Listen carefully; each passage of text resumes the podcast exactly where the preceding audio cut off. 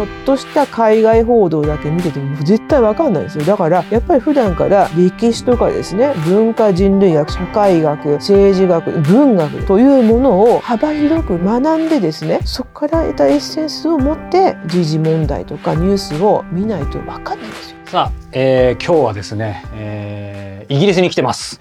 えー、今日はですね激安日本の、えー、著者谷本真由美さんにお話を伺います。谷本さんよろしくお願いします。お願いいたします。僕もあのイギリスロンドンまで来たので世界を生きる人の思考はどんな感じなのかなんてこともね探りながらお話を伺いたいと思うんですけど実はですねここはイギリスのまあロンドンの郊外の、えー、谷本さんのご自宅にお邪魔しているんですけども普段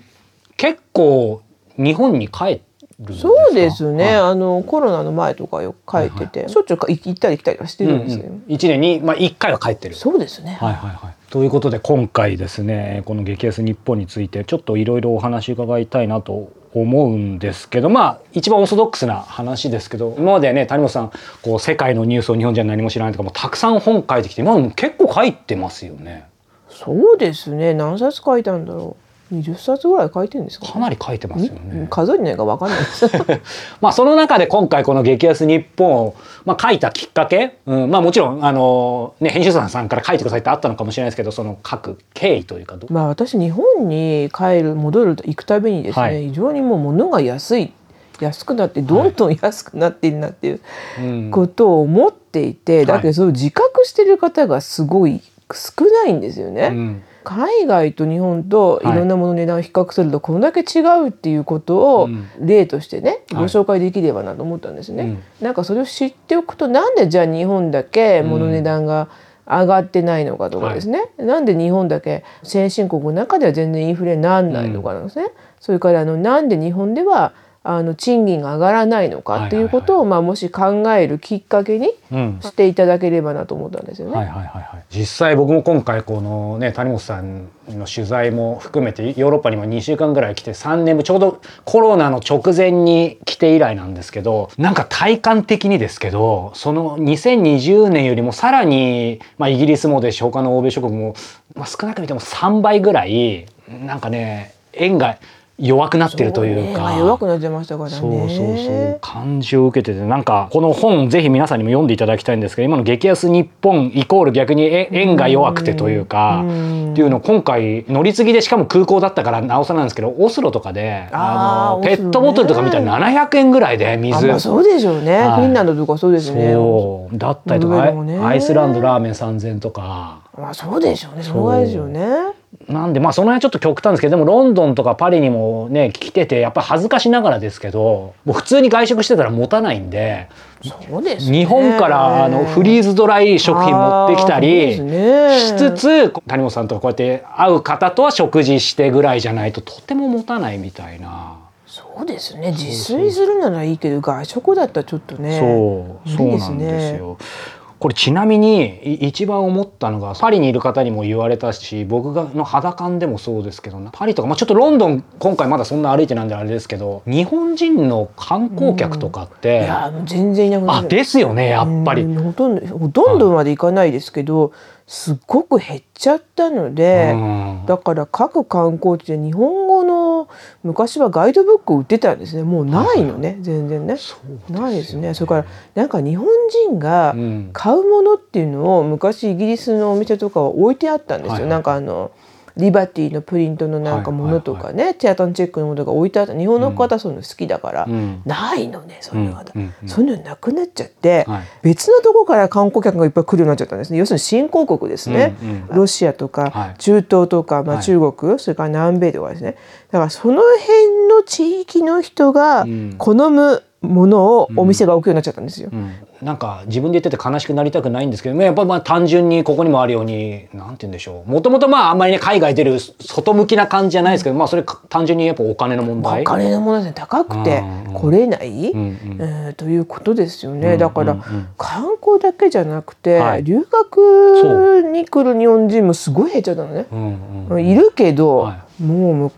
80年代90年代に比べたらもうほとんどいないという状況ですね、だからなんかイギリスのそこそこの大学の修士号とかでも、日本人はね、うん、その学ビジネス系の学部なんかでも1年に一人来るか来ないかですよね。で他はじゃあ他の予約生は誰かっつったらもうね最近ほとんどがインドとかね、あのタイはちょっといますね、うん、東京はほんの少しいてっていう感じですね。前は中国人が多かった、うん、今は中国が景気が悪いから入れ替わって、もうインドばっか。インド人が7割とかね6割っていう学校結構日本人は本当に珍しいですよ。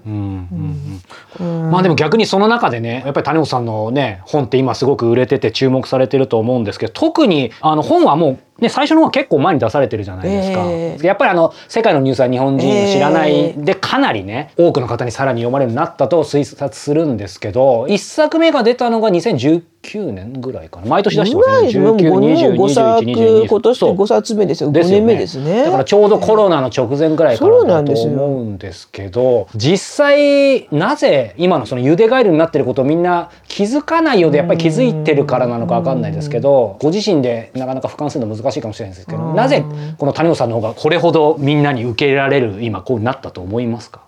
やっぱりだから日本のメディアでは知るべきことはあんまり流れてないんだなっていうのは、うすうす感じてる人が多いからなんじゃないですかね。それから、あの実際日本が上位状況なのかっていうのを海外の、うん、ニュースとかのいろんな情報を見て、ちょっと知りたいなっていう方がね、増えてるっていうのもあるんじゃないですかね。この中でね5章立てになっていて、えー、今の日本の安さとか日本転落しているとか日本は売られる5秒前とか今いろいろ書いてあるんですけどそこの部分はまあ今回ねぜひこのインタビューきっかけ皆さんに読んでいただきたいと思うんですけど実は今回はやっぱり僕としては第5章の、まあ、最後のところで貧乏国日本で幸せをつかむヒントっていうところが、まあそれまでの前段のいろんなあの裏打ちされたものを拝読しつつやっぱり一番自分ごとに感じたんですよね。つまり日本が激安で苦しいのは分かったけどじゃあそんな国にいる俺たちこれからどうしたらいいんだっていうことを思った時にこの本の中でもちろんいろんなねヒントとかを谷本さんのお考えも書かれてるんですけど今日はせっかくなんでやっぱり大きくは個人で儲ける力を身につけることとかこう海外向けに、えー、物やサービスを提供し外貨を稼ぐっていうことをいろいろ書かれてたと思うんですけどその中でよりせっかくなんでこれ聞いてる方当たり前ですけど一人一人一個人なのでより個人にさらに絞ってなんかお話伺えたらなというふうにちょっと思うんですけど具体的にこの本の中であのね日本人というか今後国内の労働人口は3つの層に分かれると。第1階層が海外や多国籍化するプロジェクト担当する人たち。第2階層は日本国内で付加価値が高い知識やスキルを提供する。第3階層は日本国内でお金を稼ぐ低賃金の層っていうふうに書かれてましたけどこれは、えーと、何かそういうデータ的なものがあるのか谷本さんがもちろんそういうものもいろいろ鑑みた上で総合的にこうだっていうこれは、あの実際いろんな国の賃金統計を見ればわかるんですが、えー今はどこの、まあ、先進国もですね、うん、業種別の賃金にかなり差が出てきちゃってるんですよね。で賃金はあの需要と供給で決まるので、はい、需要が高いけど供給が少ない業種は当然賃金が高くなるんですね。う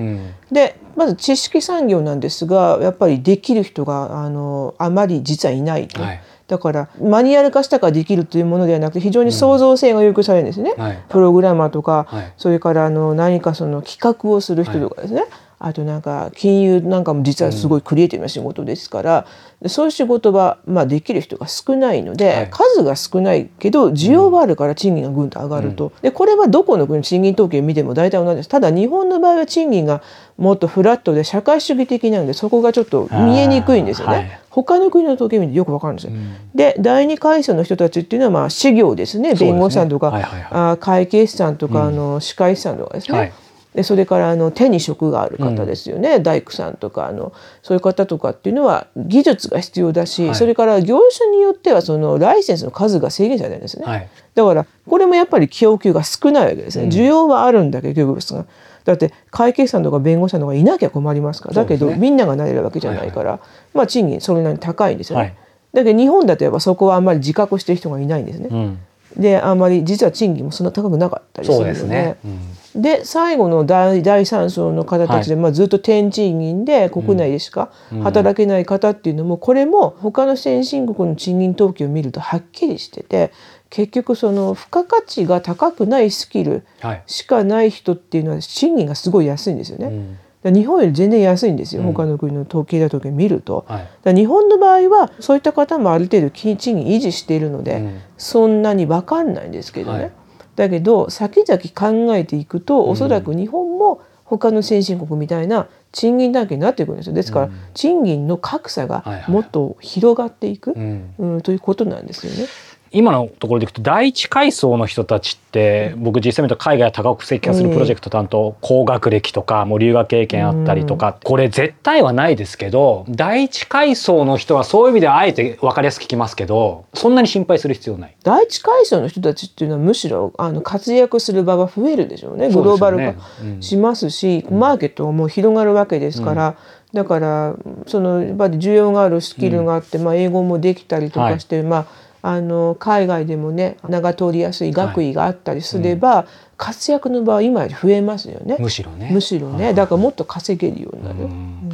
しかし、しかしです。これ実際のところはやっぱり今の第一階層じゃなくて、第二階層、第三階層の人が圧倒的に多いですよね。そうですね、うんとなると、えーまあ、この本でまさに書かれていますけどこの第二階層第三階層の人たちは改めてですけどこの第5章の話とも重なりますけどどどうしたらいいんでしょう？もう不安でしかないんですけど。不安でしかないですけど、はい。そういう方たちの場合は自分のうん。その、まあ、付加価値、うん。えーというのがどうしたらその高まるかということを考えたべべきだと思います、例えばいろんなその技術とかその知識を組み合わせる、はいはい。例えば大工さんだけど英語もできるとかですね一気に広がりますね。そうすると外国の人にもその需要があるわけだし、それから外国でも仕事してくださいと言われる場合もあるかもしれないし、多国籍企業の方でちょっとねあのいろんなとこ直したいから来てくださいって言われることが、でこれ結構あるんですねこういうことがね。あと例えば歯医者さんの方の場合はその今までのね普通の歯科治療をやるだけじゃなくて、ええ。例えばその移動できない人に特化するとかね、お年寄りとかに特化してやるとか、超富裕層だけに特化するとかですね、組み合わせですよね。うん。うん確かに。でも僕の知人でもあのやっぱり大工さんのもともと家系でやっていていろいろ思うとかってもう30代中頃か後半ぐらいでニュージーランド行ってもう大活躍やっぱしてますよね。あやっぱりねそうい。う例ですよね。はいはいはい。だから医療なんかもそうなりますよね、医療系とかあとそのサージやってる方とかね、はいはいはい。あと美容関係の方ネイルやってるとか確かに。ヘアスタイルやってる方とか、はいはい。英語もできてあの外国のトレンドのことも分かるとかね、はい。あとなんかとなんかの業界に特化してサービス提供できるとか言ったらじゃあお願いしますなら、日本人の技術があれば、ぜひっていう人はいるわけだから、ん。うんそういうことはありますよね。んうん、だからそこをね意識したあと IT でも日本人の人は全体的にレベルが高いんですよね。はいはいはい。レベルが高いからじゃあそれをあのいろんな人に売れるようにすれば売れるにはどうしたらいいかって考えればいいと思うんですね。うんうんだから日本国内とか今いる地域だけじゃなくて、はい他の地域にも例えばそのまあリモートのサービス使って売れるようにするとかね。あーそういうパッケージ化してそれを使いやすく売るとか得意そうですよね。まああと海外にもできるようにするとかですね、そういうふうにやっぱりいろんなこう側面を組み合わせて自分の付加価値を高めたらいいと思うんです、だから皆さんもともと持ってる技術とか職業倫理とか高いわけだから、それをなんかでもうちょっともっとお金が入ってくる、うん。えーやり方を考えたらいいと思うんですね。もっと柔軟に考えたら。い。今おっしゃったように柔軟にシンプルにで実際まあ最初はいろいろハードルあるかもしれないですけどそのできることを日本だけじゃなくて海外にとかっていうふうに広めると単純に5倍10倍のチャンスはあるんですね。ことです、私がそれにパッてね気が付いたのはイギリスのねうん、人を見てて分かったんですよ。というのは？でイギリスの人たちねすごい柔軟なんですよね、うん。だからうちの主人の,、ええ。あのまあ、実家のねはい。ご近所にええ。息子さんがあの鉱山で働いた子の人がいるんですよ。炭鉱夫だった人がいるのね。はいはいはい。でもイギリスの地元の炭鉱は潰れちゃったの。なんかあんまり儲かんないからね。イねギリス、うん。儲かんない。じゃあ食べていかない、その人はどうしたかっていうとその人はアフリカに出稼ぎ行ってるんですよ今ね。まだ鉱山ありそうですね。そうそう。だけど鉱山のその技師の技術はイギリスの人の方が高いわけですよ。でで経験も長いから、でそれをじゃあマネタイズ？お金に変えるにはどうしたらいいかって彼は考えて、ん。探したのね。出稼ぎ行く先を全世界から。はいはい。ほんでのいろんなアフリカの国行ってるんだってね。で儲けてんだって。でたまにイギリスに帰ってくるの。はいはいああずいぶん柔軟な、ダイナミックなことを考えると思うんだよね。うんうんあそうですか。確かにそうですねだから、うんそうそう。そういう意味ではさっきのねあの、だ第二階層の人なんかは、うんまず手に職があるわけだから、うんすあえてすごいちょっと乱暴な言い方しますけどそこの手に職の部分を海外にして向けて掛け算すれば、チャンス。は確かに僕がずっと毎月かかってるすごい腕のいいあんまマッサージの先生なんか普通にやっぱ海外呼ばれて行ってますねそうですよね、うん。そういうのをイギリスだけじゃなくて例えばアルバニアとかね、例えばリトアニアとかの人なんかイギリス結構いるんですけど、はい。もう彼らだからいろんな国行くんですよ。柔軟に、うんですぐパッと引っ越すの仕事あればね、条件仕事あれば。が言葉が分かんないとこ行っても言葉を勉強すればいいですね。そうですね。うん、で勉強して。でそこでもう会計のやり方とかマーケティングとか勉強して、うん。でお客さんの感情も勉強してね、はい。見てて。それで商売してる、うん。あれはね柔軟ですね、ん。立派ですね、うんどうしたらじゃあ稼げるかって一生懸命考えてね、でアルバニアとかリトアニアだったら地元の人はお金がないから、うん。お金稼げられないからで年寄りばっかだし、うん。儲かんないからじゃあ人が多くて、はい。お金がいっぱい稼げるとこ行けばいいっつってパッと行く。うん。でまた一個の国行って、まあ、そこがちょっと芳しくないなと思ったらまたパッと移動してやっぱりその行動してねトライしてまたダメなら次行ってるっていうことですよやってみるっていうね。ね。とりあえず、でダメだったら違うことやればいいっつってね、私はだからあのアルバニア人アルバニア人のねあの、友達なんかいるんですけど、うん見ててね勉強になりますね。うんうんうんああこのチャレンジ精神はすごいなと思ってね。あ台湾のね友達からも昔学んでですね、彼は非常にもう積極的な人でアメリカでちょうど私は大学院で就職活動してたんですけどね、えでその人も就職活動してしてて、うん。でねもう外国人だし留学生だし。えはい仕事探すのはここでは難しいよ工夫されてはいるけど、だけど僕はねここに自分が取った資格とかやってきたプロジェクト全部このファイルに入れて、インタビューをどう何とかして取ってはい。行った先では、僕はこれはできますこれはできますと言って、見せて説得してそれで仕事をゲットするんです、うん。だからとりあえずやってみなきゃ分かんないよっていうのね、はいはいはい。諦めない。うん。うん、ですごく彼も柔軟です。もうだから仕事を得るためにパッと他の土地にねうん。行ったりするんで、ああこれは見習わなきゃいけないなと思いましたね。ううん。んまあ、そういう意味でねあの語学特に英語あの僕自身も今改めて巻き直してもらった感じなんですけどやっぱりこの中でもう一個大事なのがね情報。どういった情報を取るかっていうところでねあの今回の著書もそうですし今までの中でも散々いろんなね情報源、まあ、ニュースなんかも言っていただいてきたと思いますけどこれやっぱり肝心なのは例えば BBC 見ててもニューヨーク・タイムズ見てたとしてもそれをどう使うかとかね。見てどそうやっぱ次のそこが難しいと思うんですけど、で聞きながらすいませんちょっと質問戻っちゃうんですけど一個基本的な話なんですけど 例えばニューヨーク・タイムズとか BBC 僕も見てるんですけど、まあ、自分で勉強してるつもりでも今もやっぱり特にニューヨーク・タイムズがまだ分かんないの多いんですよ。